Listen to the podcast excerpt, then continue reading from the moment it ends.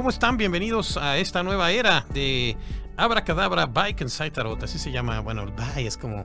Yo dije, pues soy como acá, este 212 by Carolina Herrera. Y sí, me paga Carolina Herrera por el comercial. ¿Y qué? ¿Y qué?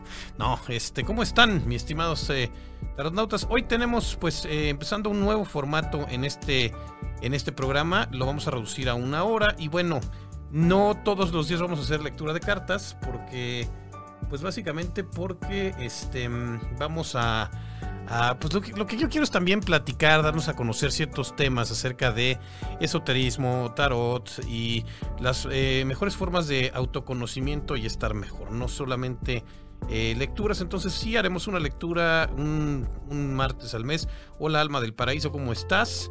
Pero eh, hoy, por ejemplo, tenemos media hora y media hora, vamos a hablar de ángeles y demonios pues este tema que realmente a mucha gente, de nos, a mucha gente nos, nos apasiona. En este momento voy a compartir eh, el podcast. Eh, y bueno, esto quedará por ahí también en, eh, grabado por en varias partes y después lo podrán consultar. Pero bueno, por lo pronto hoy ángeles y demonios y para ello estoy abriendo aquí mis apuntes porque no crean que vengo improvisado. De hecho les traje dos tarots interesantes a la gente que que tenga ganas de aprender más sobre este tema, porque además ahí es donde se da uno cuenta de que existen tarots que son para leer y hay tarots que son para otras cosas, que son para eh, invocar, manifestar o traer eh, pues ciertas energías a colación, como son estos dos, que son además contraparte. Los dos son del mismo autor, de Travis McHenry,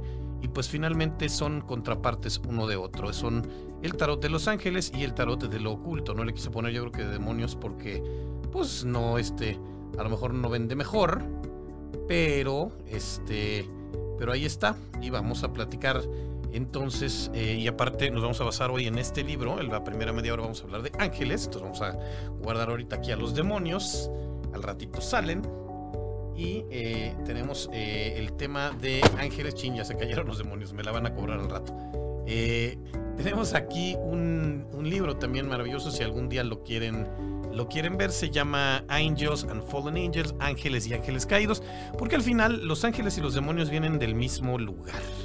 Eso es lo que mucha gente a veces no entiende. Los demonios no son más que ángeles que cayeron de alguna forma de la gracia de Dios y entonces decidieron, em, pues, pues eh, algunos eh, como a Lucifer, por ejemplo, hola Graciela Martínez, hola, ¿cómo están?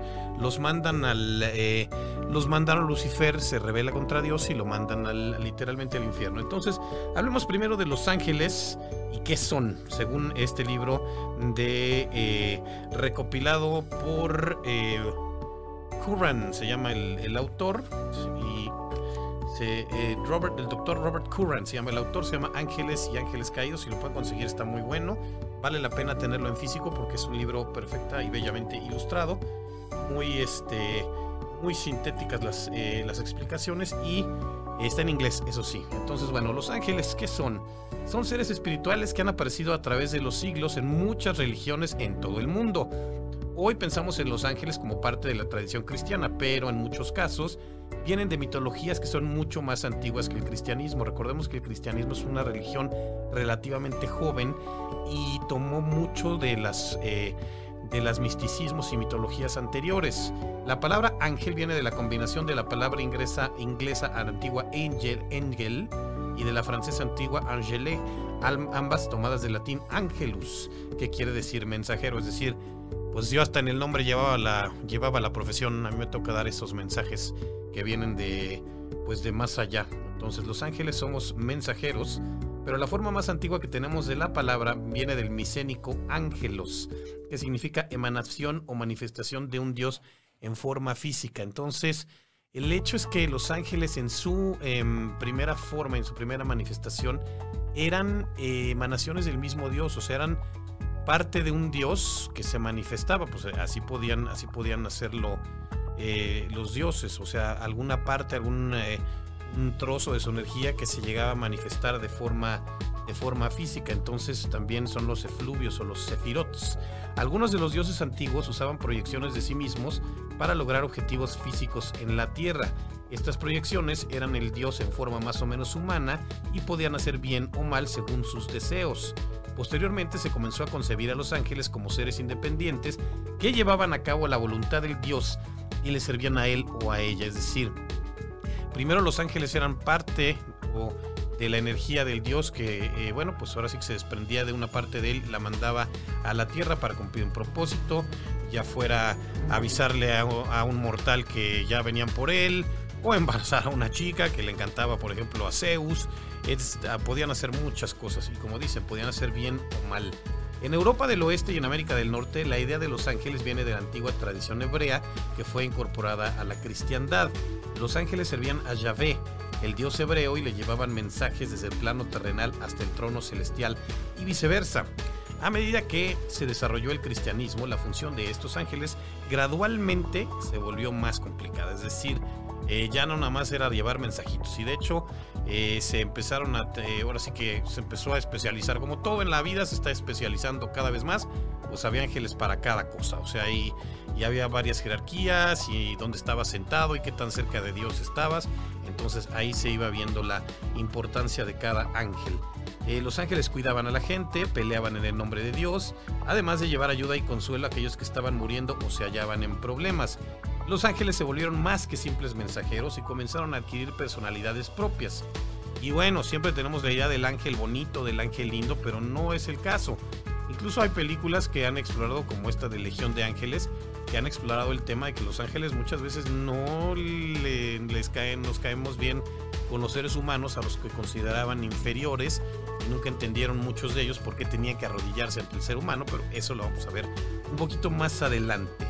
Eh, estos seres brillantes, como les digo, no siempre estaban contentos, no siempre eran bondadosos y podían incluso ser terroríficos porque traían plagas, devastación e incluso la muerte al mundo. Los, eh, las plagas de Egipto que Yahvé manda sobre eh, el reino del faraón para que deje ir a los hebreos, todo el tema de Moisés, pues son los ángeles, el famoso ángel de la muerte que da muerte a los primogénitos de los egipcios y brinca a los de los israelitas ah, porque ellos mataron un cordero por instrucciones de, Dios y pusieron una cruz con la sangre del cordero en la puerta. Pero pues eh, a veces los ángeles se los traían. Ahora se ha recuperado mucho esta tradición. Si, ven la serie de Lucifer en Netflix, que se las recomiendo, ahí están ángeles y demonios y finalmente vienen del mismo lugar y los dos tienen, eh, pueden ser tentados, pueden ser, eh, no, no, son infalibles, tienen mucho poder, eso sí. Échenle un ojo, además que la serie está entretenida. Eh, su forma no siempre era humana, a veces algunos tenían la apariencia de poderosos dragones y otros monstruos. En la tradición islámica, porque ahí eh, pues es muy raro que siempre estamos peleando, ha habido mucha pelea entre cristianos y musulmanes, cuando finalmente todos vienen del supuestamente de la misma raíz de Abraham, son hijos de Abraham los árabes y los israelitas y bueno, pues también las religiones tienen mucho parecido. En la tradición islámica, los ángeles son seres creados por la luz que brilla alrededor de Alá, el tema de los, de los efluvios, por lo que pueden aparecer en la tierra como grandes flamas o bolas de fuego. Eh, la jerarquía angelical, esto es importante también, hay de ángeles ángeles, o sea, no todos tienen el mismo. Yo estoy como en la parte de hasta mero abajo. Eh, es difícil establecer una jerarquía detallada y correcta de la legión angelical porque distintas culturas clasifican a los ángeles de manera diferente. En la tradición mística judía ni siquiera se refieren a los distintos niveles de ángel como seres, sino más bien como sefirot, lo cual quiere decir emanaciones. Se han visto en el Cábala este famoso árbol de la vida, esos son los, los sefirot, las distintas emanaciones que todas vienen de la luz del Ser Supremo, de Dios, y además todos somos parte de. Los sefirot fluyen o emanan desde Dios o desde Ein Sof, que significa el infinito, y aparecen como los diversos grados o etapas del conocimiento. Hola Frances Velázquez, eh, etapas del conocimiento. En la angelología islámica, eh, me puse esa palabra y luego, luego el Word me la corrigió, no existe, pero yo ya la, yo la, este, yo la acuñé, ¿cómo no? En la angelología islámica, en cambio, no parece haber mucha estructura, ya que la mayoría de los seres sobrenaturales operan de manera independiente para influir en la vida humana en la Tierra. La jerarquía angelical más estructurada, como nos encanta, en el occidente viene de la tradición cristiana. Y la referencia es un texto escrito alrededor del siglo V después de Cristo por un místico cristiano y teólogo llamado Pseudo Dionisio el Aerópago, ¿De quién se dice? Él dice que vio el cielo y los ángeles que lo habitaban, que tuvo una, una visión, quién sabe qué andaba haciendo, qué andaba tomando, pero tuvo una visión del cielo y de los ángeles que lo habitaban.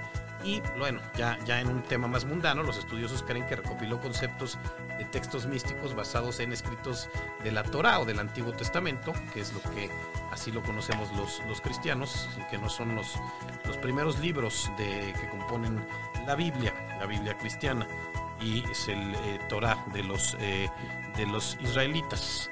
Em, eh, los estudiosos creen que recopiló, bueno, sí, su texto original fue modificado después por otros teólogos y aparece en el libro La jerarquía celestial, el cual es una combinación de pensamiento proto-cristiano y medieval.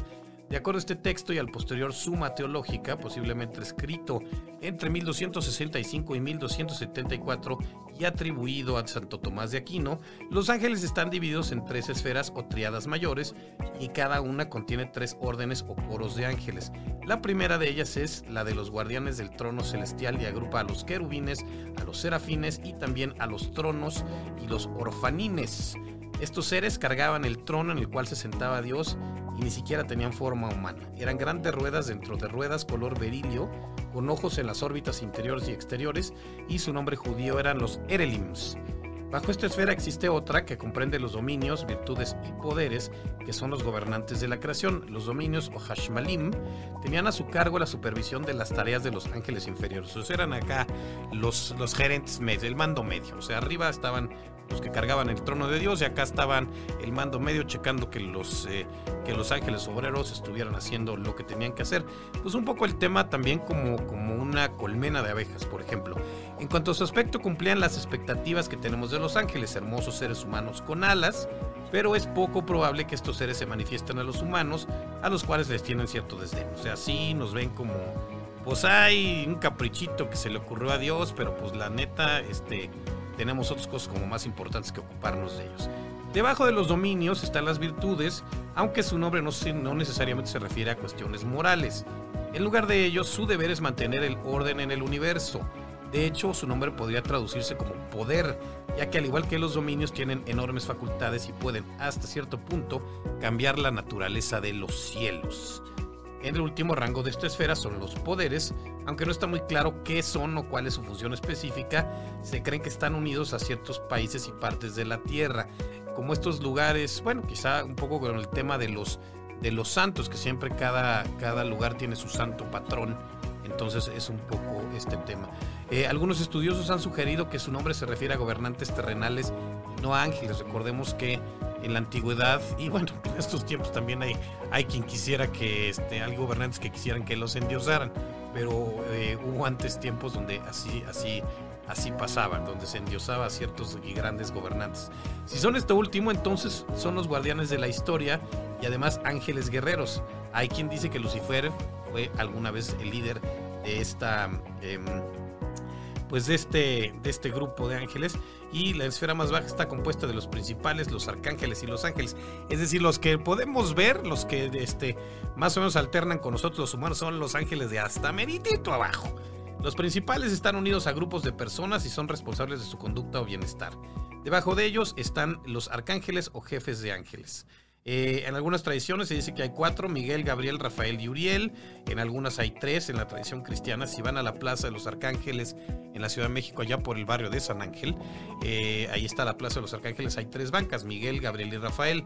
Eh, y otras han identificado a siete. Ahí sí depende de qué rama del cristianismo estemos hablando. Hay hasta siete arcángeles, hay quien dice que son cuatro, hay quien dice que son tres.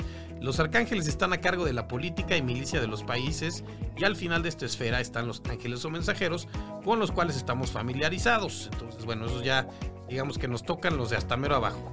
Los querubines y serafines. Cuando escuchamos querubines y serafines, evocamos a niños gordos, con alitas, sin cuerpo, que representan inocencia y belleza y no es por ahí. Los antiguos textos describen a estos seres como pertenecientes a la primera esfera celestial, la de los ángeles, que se entienden directamente con Dios, o sea, son los efectivos. Se sientan a sus pies y son responsables del mantenimiento de su trono y su carruaje, los cuales están hechos de seres vivos que son instruidos o cuidados y cuidados por los querubines. Físicamente los querubines tienen la estatura de un hombre y manos grandes, como garras.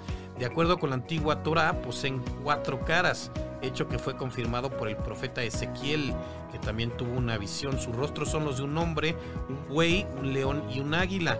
Y de acuerdo con Ezequiel, su cara real es la del buey. Recordemos que esos son los signos también de los evangelistas.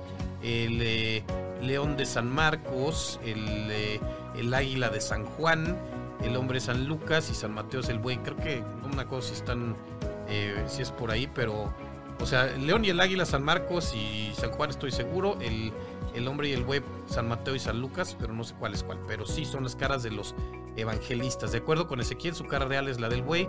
También si ven un tarot eh, en la rueda de la fortuna y los tiene también, eh, bien, tiene que ver con los signos cardinales. Entonces también ahí aparecen estos símbolos del hombre, el buey, el león y el águila.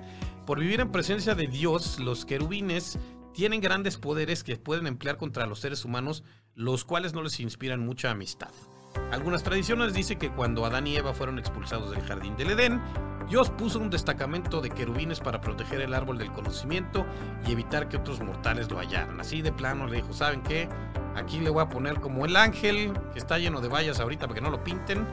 Eh, así le puso, así le puso Dios. Aunque claro, el ángel eh, es otro tema, ¿no? Si bien los querubines generalmente no interactúan con los seres humanos, los serafines son diferentes. En hebreo antiguo la palabra seraf significa quemarse y estos seres son en efecto criaturas de fuego y luz. Son guardianes y se reúnen al pie del trono de Dios para protegerlo. Son descritos como grandes serpientes o dragones, hechos de fuego puro y dedicados a alabar a Dios por toda la eternidad. En esta aceptación, acepción, perdón, los serafines pueden ser enviados a la tierra a lanzar tormentas de fuego sobre las ciudades o naciones que molestan al Creador. Em, son los sicarios de Dios y por ello eran muy temidos en el mundo antiguo. Era imposible posar la mirada en un serafín porque están hechos de luz brillante, la cual refleja el esplendor del mismísimo Dios, pero se cuenta que tienen seis alas, dos para cubrir su rostro cuando alzan la mirada hacia Dios, dos para cubrir sus cuerpos y dos para volar. Pues como van viendo, la jerarquía celestial y los ángeles, y por eso les traje este tarot em, de los ángeles que muestra, pues realmente eh, nos eh, tiene otra numeración y las figuras pues, muestran a diversos ángeles para que vean que hay muchísimos. Hay seis que son ángeles, eh, digamos, gobernantes. Gabriel Metatron, que es un ángel muy que se manifiesta mucho en el Cábala y en todos como el ángel que se sienta. Ahorita vamos a platicar de él. Samael, Miguel Janiel, Uriel. Y bueno, ya aquí esos son los seis ángeles que son, digamos, los este los, los ángeles que, eh, pues sí, eh, los ángeles eh, gobernantes. Y tenemos aquí también a, pues varios, son, pues son 78 cartas en total. Pues para que vean la cantidad de ángeles que, que existían. Creo que, mi estimado Juan Carlos, vamos a tener que, que, platicar de ángeles toda la hora de hoy. Y este, ahorita vamos entonces ya a hablar de, ángeles en, en general a través de los arcángeles. Y mientras vamos a leer los comentarios. Chicos, hoy ya no voy a. Qué padre que hoy sí me encontré Marel. Pues sí, pero hoy no vamos a este. No vamos a tener lecturas. Les digo, ya vamos a cambiar el formato del programa. Eh, se harán lecturas una vez al mes. Eh, y en este vamos a estar platicando de eh, cuestiones de esoterismo, de cómo se usa el tarot, de qué quiere decir cada una de las cartas, porque pues, bueno, si tienen, si gustan una lectura, pues ahí está mi teléfono 55 26 99 58 27 y pueden hacer una, agendar ya una lectura con costo. A Lili PB, si te voy a, al rato te, te, escribo lo que, lo que estás preguntando. Qué padre saber que hoy sí estás aquí, porque Lili, la verdad es que, bueno, la, la gente que preguntó por mí la semana pasada, bueno, tuve que irme a hacer un estudio. Eh, eh, de estos de, propios de mi edad, resonancia magnética. Afortunadamente el riesgo de cáncer eh, no está, entonces, eh, pero pues quedé medio tocado después del estudio. Ya tuve los resultados, no hay riesgo de cáncer, simplemente pues lo vamos a ir llevando con este, con, eh, ay, como, les digo, pues con, con pastillas y, y, nada más. Javier Ibartúa corta, que, híjole, Alma, siempre traemos esa bronca con esta familia. Yo creo que ya habría que, este, pues pregúntales, porque, bueno, hemos estado platicando varias veces. Bueno, señores, y bueno, les digo, si, quieren ya una lectura más, más a fondo, pues con mucho gusto comuníquense conmigo y eh, previo les hago el descuento de eh, escuchas de Kensai Tarot y con mucho gusto em, lo hacemos. Y si no, bueno, pues eh, el día del mes que hagamos lecturas, y si, si lo podemos hacer, me encantará. Em, vamos a nuestro primer eh, corte, mi estimado Juan Carlos. O esperamos cuatro minutitos más. Bueno, mientras tanto, si quieren aquí este tarot, de repente está difícil de conseguir, se acaba, se acaba rápido. Viene muy bien empaquetado. Eh, Travis McHenry es el autor. Pero no es un tarot, como les digo, no es un tarot normal porque no trae, no trae los, eh, las cartas que trae un, tarot normal. Trae varios, es todo blanco. Trae eh, simplemente varios, este, pues sí, ángeles. Y de la tradición no nada más cristiana. Miren, por ejemplo, aquí estábamos hablando de estos que eran grandes bolas llenas de ojos. y este tarot, más que para hacer lecturas, es para solicitar apoyo, para pedir que los ángeles se manifiesten y nos ayuden. Pero recuerden que los ángeles no son siempre, o sea, el tema es que no son así como desinteresados y buenos. Muchas veces hay también un tema de, eh, querer, eh, pues, de, pues no les caemos bien los humanos, ya lo hemos dicho. Entonces, bueno, esta es nuestra primera parte. Estamos terminando con nuestra primera parte de Ángeles el día de hoy en eh, Kensai Tarot. Recuerde 55 26 99 58 27. También puede dejarnos su comentario de aquí en, el, eh, en la descripción del video. ¿Y qué quiere saber? Tenemos muchos temas de los cuales vamos a poder platicar. Em, ¿Te gustó para mi lectura, Marel? Sí, al rato, contigo, contigo hablo al rato. Este, pero muchísimas gracias. Em, oye, mi estimado Chan, entonces vamos a nuestro primer corte. Eh, vamos a seguir platicando de ángeles porque todavía tenemos mucho que platicar y luego entramos al tema de los, de los demonios la próxima semana, ¿te parece? Vamos a un corte y volvemos en un momento más. Esto es Kensai Tarot Abracadabra.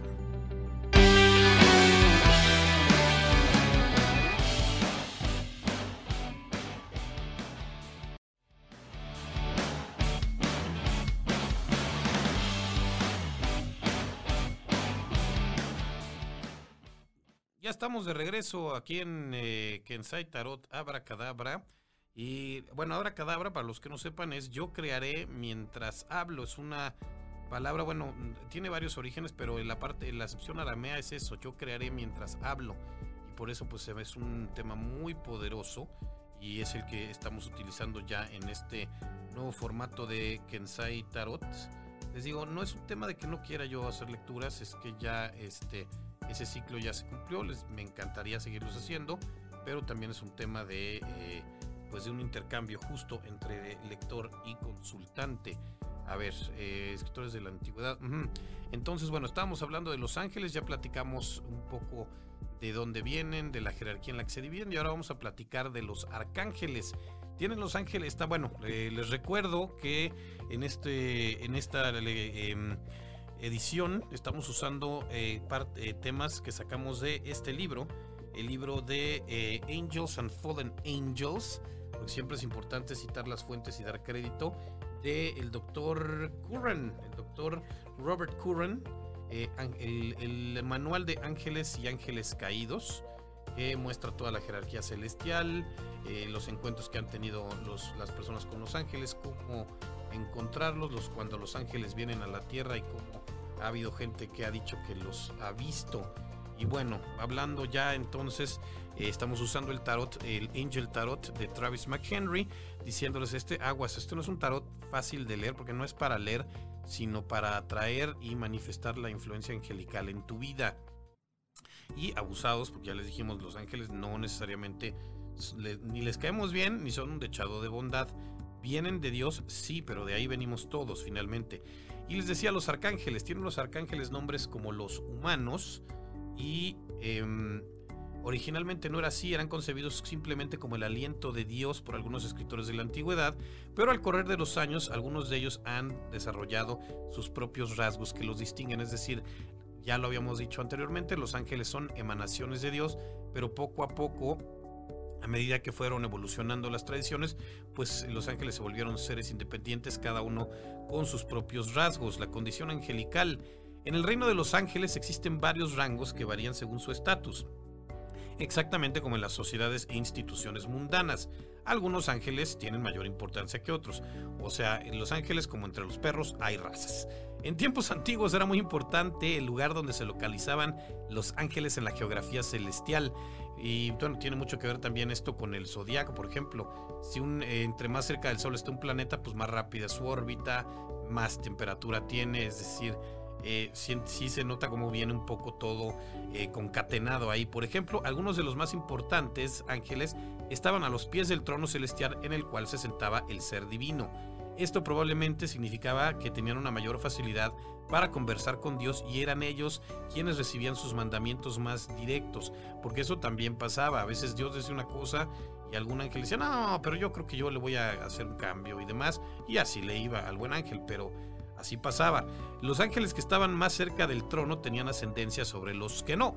Más tarde, a medida que las civilizaciones comenzaron a desarrollarse y a pelear entre ellas, a sofocar rebeliones internas y comandar grandes fuerzas de batalla, algunas de estas ideas se extrapolaron a historias y leyendas acerca del reino celestial, como la de la guerra en el cielo, que bueno, muchas... Em, Muchas culturas hablan de que hubo una guerra en el cielo y entonces una fracción de los ángeles, liderada por Lucifer, Satán, etcétera, se revela contra Dios. Eh, mucho es, eh, por ejemplo, en la tradición musulmana, porque eh, Dios, porque Iblis, que es el equivalente a nuestro Satán, no quiso hincarse ante el hombre cuando Dios se lo pidió, porque le dijo que era un ser de tierra y de arcilla y de saliva, que él era un ser de luz y no se iba a hincar ante él, y que me lo expulsan del cielo.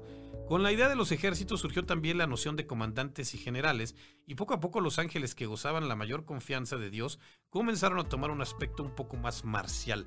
Gracias Ángel, también me agrada este espacio que toque estos temas. También ser tu fan, y gracias Lili, muchas gracias, qué amable. Em, con la idea de ejército surgió también la noción de comandantes y generales. Bueno, eso ya lo, ya lo platicamos, un tema un poquito más, más marcial. Algunos de ellos comenzaron a emerger como líderes y se les llamó arcángeles para distinguirlos de los otros. Cuatro de los más grandes arcángeles, Miguel, Gabriel, Rafael y Uriel, son quienes protegen las cuatro esquinas de los lechos de los niños inocentes para que nada perturbe su sueño. También protegen a la humanidad de las mentiras del demonio y de sus seguidores. Pero ahí vamos a platicar de varios arcángeles y de la, eh, eh, digamos, de la jerarquía celestial, que además está retratada aquí en este tarot de los ángeles. Metatron. Metatron, eh, desde todos los ángeles que habitan el paraíso, Metatron quizá es el más misterioso.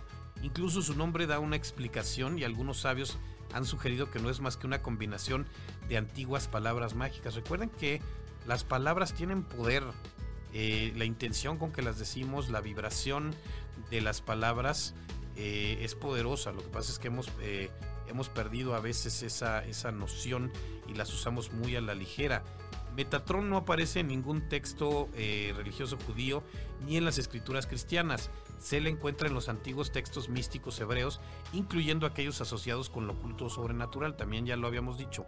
Los ángeles no vienen de la tradición judío-cristiana, vienen de mucho más atrás y fueron, eh, pues, brincando de, tradición en tradición hasta llegar hasta ahorita. El sabio hebreo Elisha ben Abuyá, quien vivió alrededor del año 70 a.C., decía haber, identificado a Metatron en una visión celestial y hacía notar que era el único ángel al que se le permitía permanecer sentado en presencia de Yahvé. Yahvé es eh, el ser supremo, Dios. Todos los demás tenían que estar de pie. De acuerdo con Ben Abuya, esto puede indicar que Metatron es casi igual a Yahvé y de hecho podría ser el Yahvé inferior o tetragramatón inferior, tetragramatón, el nombre secreto de Dios.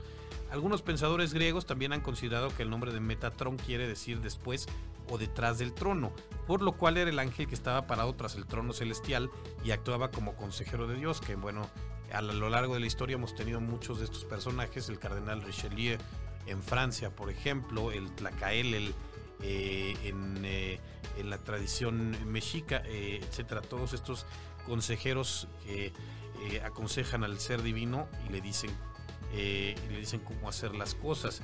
Esta creencia se arraigó de tal manera que a Metatron se le llegaron a atribuir algunos de los milagros que otras religiones atribuyen a Dios. Por ejemplo, se cree que fue él quien llevó al profeta Enoch al cielo y quien guió a los hijos de Israel en su peregrinar por el desierto.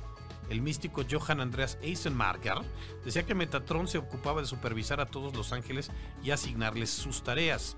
En la tradición cristiana, Metatrón es conocido como el ángel cronista, anotando las buenas acciones y los pecados de los hombres en una gran bitácora para que todos puedan ser juzgados en el juicio final. Entonces, abusados porque Metatrón los está viendo, así es que con cuidado. Eh, y bueno, sí, es el ángel cronista, apunta, eh, la historia siempre es importante recordarla para no repetir los mismos errores, y eso en todo. Eh, el ángel de la muerte, Azrael, de todos los ángeles que pueden tener contacto con los seres humanos, Azrael es quizá el más antiguo y el más temido. Azrael es el nombre que los antiguos hebreos le dieron al ángel de la muerte, aunque se le conoce desde mucho antes. Azrael aparece como un tipo de ángel tanto en la tradición islámica como en la religión Sikh de la India, aunque no se le llama específicamente por su nombre. El Corán, por ejemplo, solo lo menciona como Malak al-Maut, el ángel de la muerte. En la angelología cristiana es él quien está a cargo de reunir a las almas de los muertos o los que están a punto de morir y transportarlos a su eterna recompensa. Algunas tradiciones sostienen que él era de hecho el primer ángel que Dios creó a partir de su propio ser y que Dios lo asignó al tercer cielo, la esfera celestial más cercana a la tierra. En hebreo su nombre significa a quien ayuda Dios.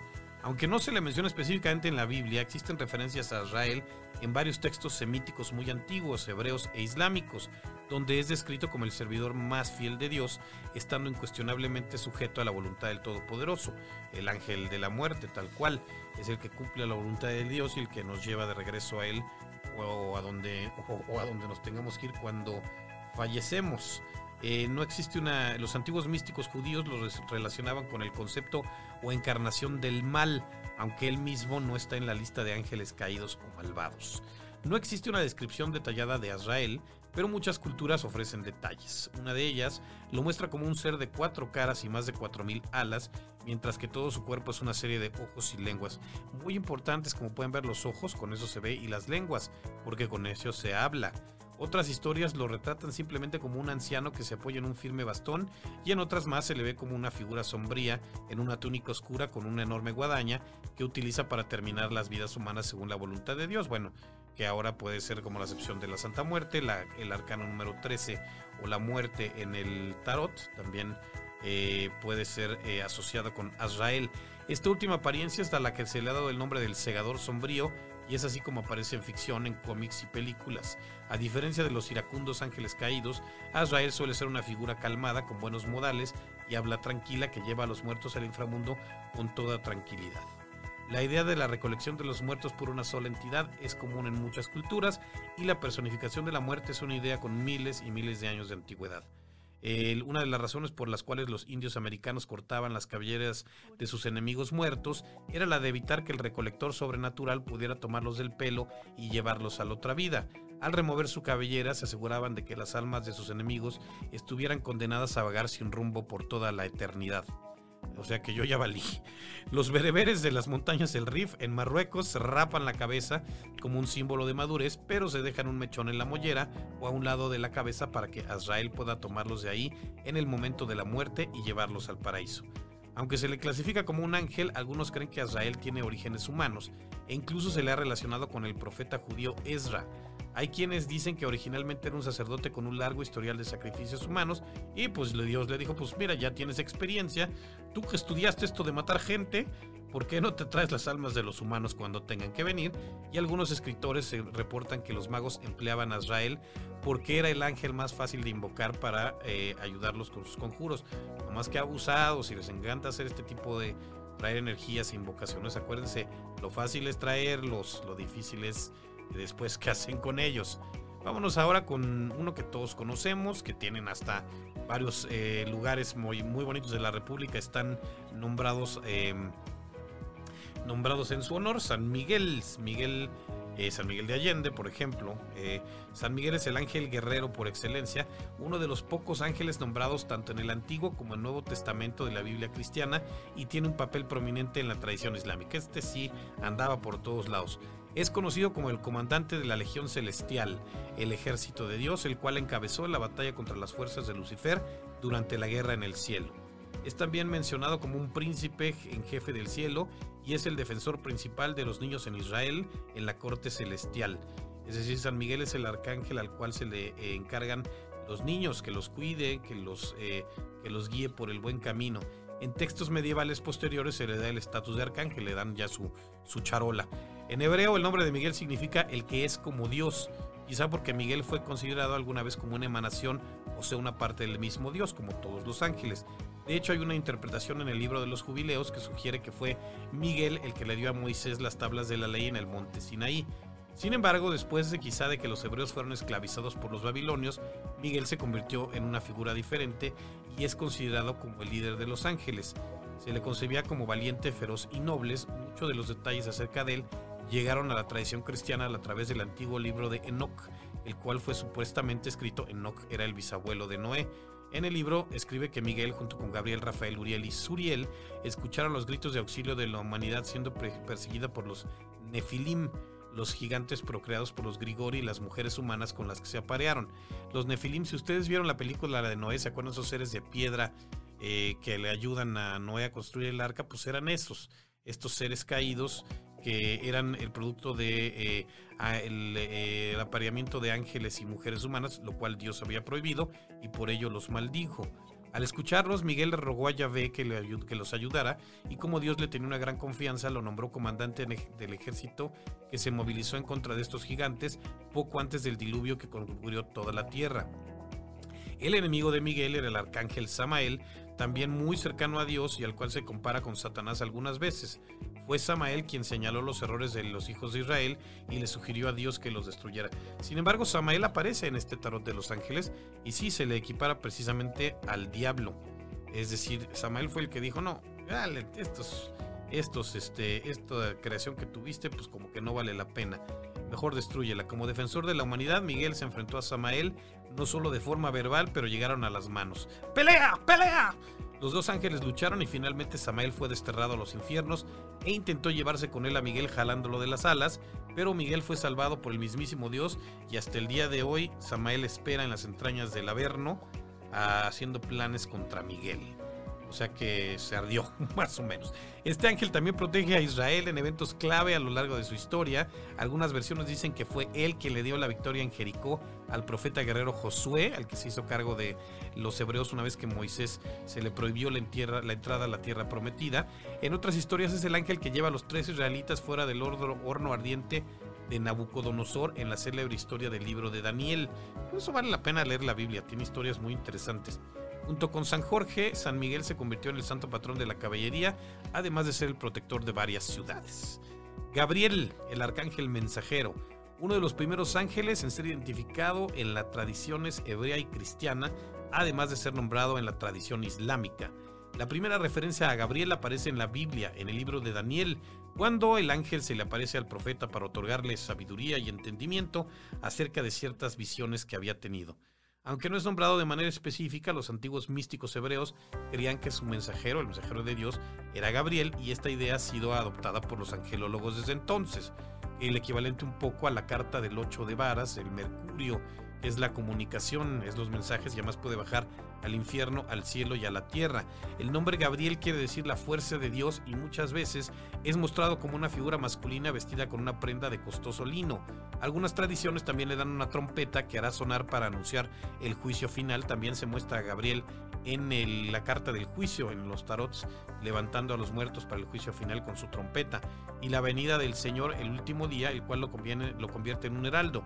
Otros tienen distintas creencias. Los musulmanes dicen que el ángel que soplará la trompeta en el juicio final será Israfel. La idea de Gabriel como un heraldo o mensajero aparece en los textos cristianos. Gabriel anunció el nacimiento de Juan el Bautista a su madre Isabel, además de anunciar el nacimiento de Cristo a la Virgen María. Por ello, Gabriel se le conoce como el mensajero de Dios y tiene un estatus único entre los ángeles. También es el encargado de las Iquizat o serpientes de fuego, las cuales Dios desatará en el mundo en el momento en que se llene de pecado o gane el Cruz Azul la final, así es que abusados. En la tradición la islámica, la posición de Gabriel o Gibrail, como se le conoce, es un poco distinta. Gibrail aquí se le identifica como una emanación de Alá y fue él quien le reveló el texto y el significado del Corán al profeta Mahoma en una visión. En una visión era una visión de intensa luz que guiaba al profeta como una voz fuerte e imperativa. A la muerte de Mahoma, Gabriel apareció una vez más para acompañar al espíritu del profeta a la presencia de Alá. Gibrail es concebido como los musulmanes eh, por los musulmanes como el equivalente más grande de los profetas y la frase que la paz sea con él es repetida con frecuencia cada vez que se menciona su nombre. Muchos musulmanes piensan que también Gabriel regresará, regresa a la tierra cada año durante la Lailat al-Qadr, la noche de poder, la cual ocurre en los 10 últimos días del festival de Ramadán, cuando se dice que el Corán fue revelado. Así es que ahí están entre nosotros Rafael. Ahora le toca a Rafael, el ángel sanador. Es uno de los cuatro arcángeles asignados por Dios para proteger a la humanidad. Su nombre significa aquel que cura y es mencionado en la cristiandad, el judaísmo y el islam. En los primeros textos, Rafael es un guerrero cuyos enemigos son los ángeles caídos después de la guerra en el cielo. Ya vi tu mensaje, Lili, ahorita, lo, ahorita te contesto. Celeste, no traigo, no voy a hacer lecturas el día de hoy, mi querida Celeste, muchas gracias. Eh, en los primeros textos, Rafael es un guerrero cuyos enemigos son los ángeles caídos después de la guerra en el cielo. Aunque no aparece en la Torah, Rafael es descrito como un ángel guerrero en el libro, en ciertos textos como el libro de Enoch, que les digo, es un, un importante libro que no se incluyó en el Evangelio y ni en, eh, ni en la Biblia, en la versión final que tenemos nosotros, eh, en el cual derrota al ángel caído y ahora demonio, Azazel, encadenándolo en un lugar llamado Dudael en el Alto Egipto, cubriéndolo de piedras para que su cara no volviera a ver la luz jamás. Rafael también es nombrado en el libro de Tobit, donde Rafael protege a Sara, la hija de Tobit, cuyo marido es asesinado por Asmodeo. Las enseñanzas grecocristianas cambiaron ligeramente la naturaleza de Rafael las modernas enseñanzas hebreas interpretan el nombre Rofe como sanación o medicina y los griegos sugirieron que Rafael podría ser un sanador además de un guerrero. En los textos griegos del siglo II, Rafael se convirtió en uno de los siete poderosos ángeles encargados de la protección y bienestar de la humanidad y su área de conocimiento se ubicó en la sanación. Y en este papel se atribuye la curación de la ceguera de Tobit y también se le atribuye la curación de los enfermos en la piscina de Bethesda en el judaísmo y en el cristianismo.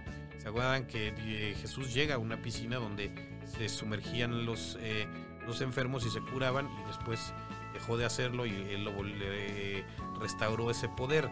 Uriel, el ángel de la sabiduría, el rabí Simeón Ben Lakish de Tiberíades declaró que ningún ángel tenía nombre hasta después del cautiverio en Babilonia.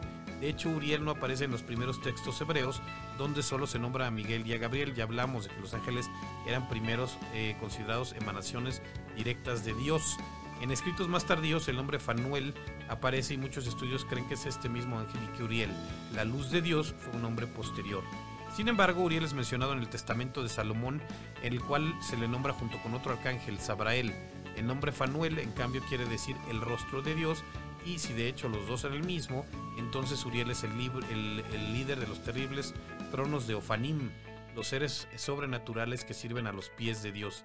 Es un ser feo con forma de rueda, mil ojos y grandes alas.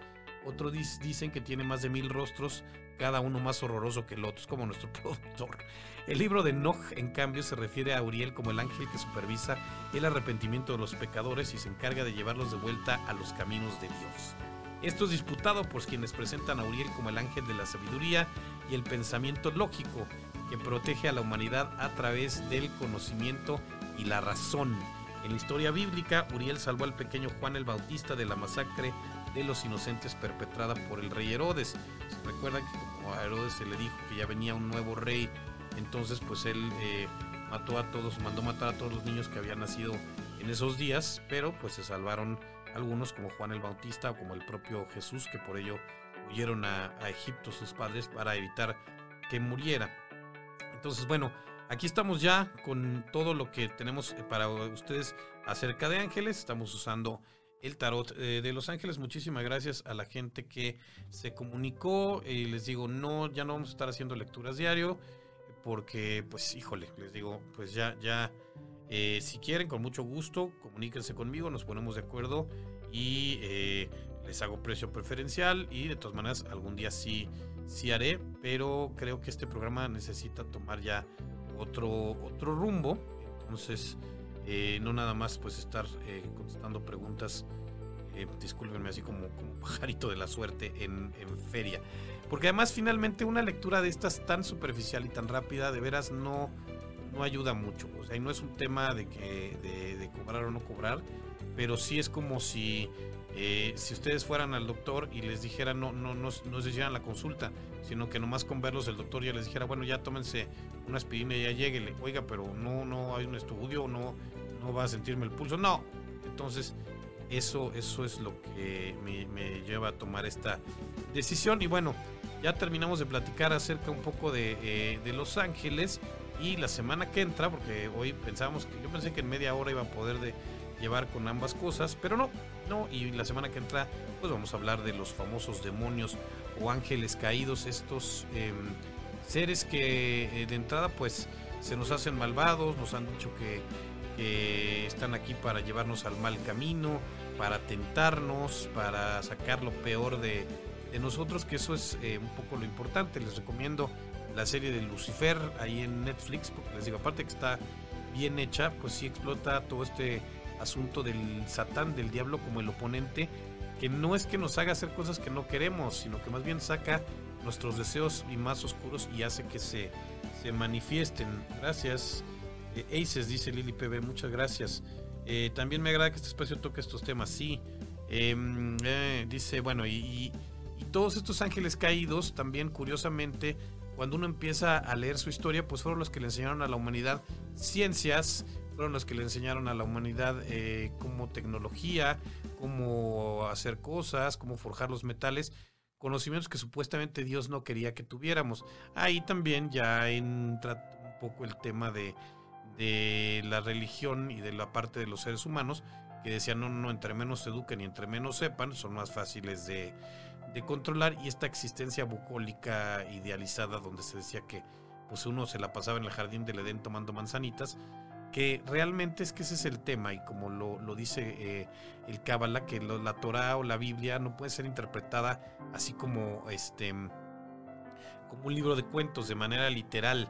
Habla de alegorías y de este y de temas em, pues son, son historias y son simbolismos no es un libro de cuentos. Es decir por eso de pronto teníamos esta, esta lucha entre la evolución y la iglesia que decía la, la religión que no que los seres humanos tenían no sé cuántos años y que además no habían evolucionado de, de los este de las otras especies cuando pues había toda la evidencia de que así era entonces sí no no hay que tomarse todas estas cosas como, así tal cual literales, sino interpretenlas. O sea, por ejemplo, el tema de salir del, jardín del Edén eh, tiene que ver con cuando los seres humanos con, eh, somos parte de la energía de Dios, pero decimos queremos ganarnos las cosas, no queremos que nos las regalen. Entonces denos la oportunidad de ganarnos las cosas y para ello tenemos que salir, trabajar y disfrutar el proceso. Se dice incluso que uno nace, cuando uno nace sabe todo. Y llega un ángel que nos toca aquí bajo la nariz por eso tenemos este pequeño surco entre la nariz y la boca, que es donde se lleva eh, todo ese conocimiento que ya tenemos para que podamos irlo descubriendo a lo largo de nuestra vida o no, según las opciones y las decisiones que cada quien tome. Les voy a dejar con esto de la guerra en el cielo para que ya preparar el terreno para la semana que entra, donde hablaremos de demonios. Demonios que significan, si son buenos, si son malos, si son parte de nosotros, si son esta dualidad del yin y el yang que eh, es necesaria para que haya luz, tiene que haber oscuridad y viceversa. La guerra en el cielo, aunque pensemos en el cielo como en un lugar paradisiaco y pacífico, lo cierto es que diversas culturas hablan de batallas y guerras que se han dado en él guerras en las cuales las legiones de ángeles se han visto involucradas. Como en cualquier otro reino, las primeras historias acerca del cielo nos lo muestran como un lugar de intriga y descontento con historias de ángeles inconformes o seres que hacen planes en contra del supremo creador. Una de las primeras viene de la civilización babilónica cuando el dios Su, nombre completo Pazuzu, el que sale en El Exorcista, intrigó contra el supremo Ethana y salió de y trató de removerlo de su trono en la montaña de los dioses, por lo que fue arrojado a las tinieblas inferiores.